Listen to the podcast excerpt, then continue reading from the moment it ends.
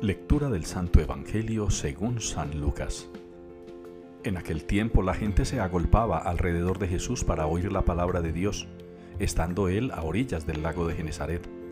Y vio dos barcas que estaban junto a la orilla. Los pescadores habían desembarcado y estaban lavando las redes. Subió a una de las barcas, la de Simón, y le pidió que la apartara un poco de tierra.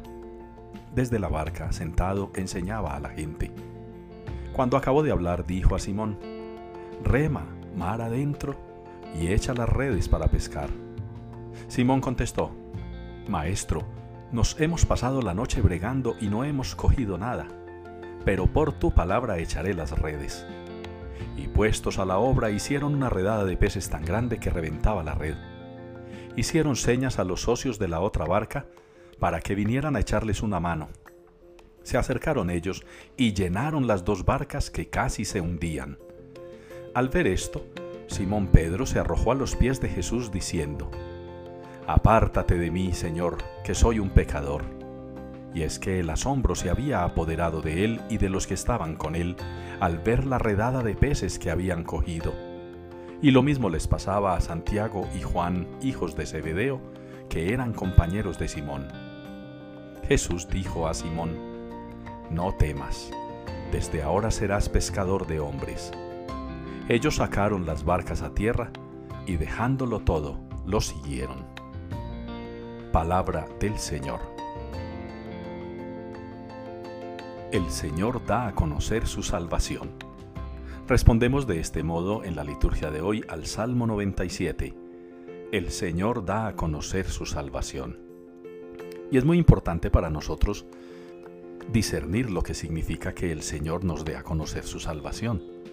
¿Qué entendemos por salvación?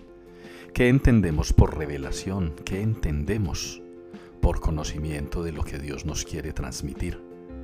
Es muy importante que escuchemos y leamos atentamente a San Pablo cuando nos indica acerca de la necesidad que hay de un conocimiento perfecto de la voluntad de Dios para poder llevarla a cabo y así dar muchos frutos abundantes.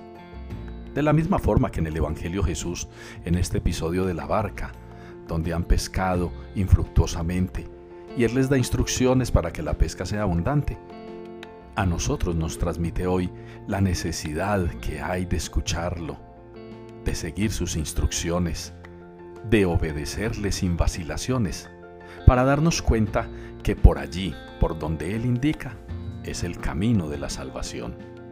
En todos los aspectos de nuestra vida, obedezcamos a Jesús, al Señor. Hagámosle caso a lo que nos propone, a lo que nos pide. Dejémonos guiar por Él, para dar frutos no solamente espirituales, sino también materiales importantes para un desarrollo pleno de la vida. Que ustedes y yo, hermanos, en este día podamos ser conscientes de que el Señor da a conocer su salvación.